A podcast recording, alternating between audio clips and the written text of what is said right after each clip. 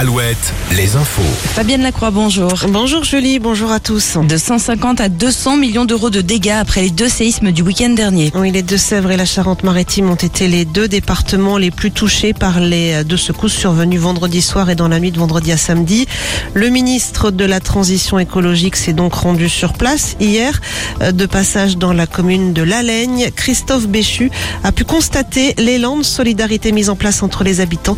Le ministre au micro-alouette d'Alexis Baudin.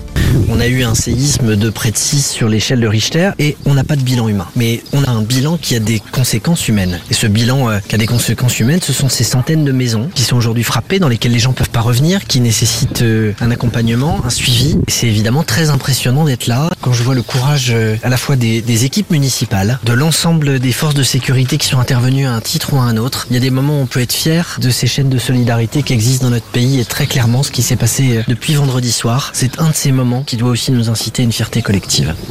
Sur le front des orages, des inondations hier dans la Vienne, à Poitiers ou encore à Lusignan et plus de 2000 foyers privés de courant dans le département du Cher.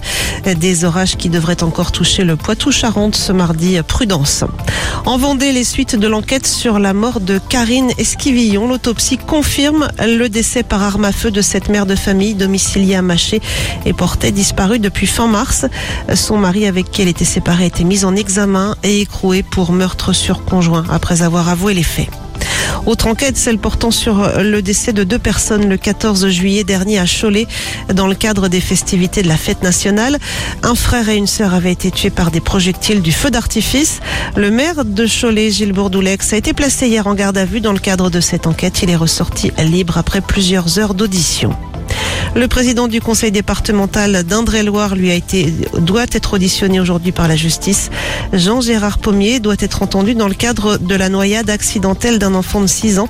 C'était en juillet 2020 dans un étang à Château-Lavalière.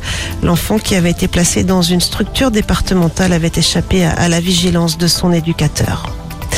On passe au sport avec le foot. Victoire 1-0 des Bleus hier soir face à la Grèce grâce à un penalty du capitaine Kylian Mbappé. Les Bleus qui se rapprochent doucement d'une qualification à l'Euro 2024 avec 4 victoires en autant de rencontres. Très bon réveil sur Alouette. Alouette, Alouette, le 6-10, Le 6-10. de Nico et Julie. Alouette.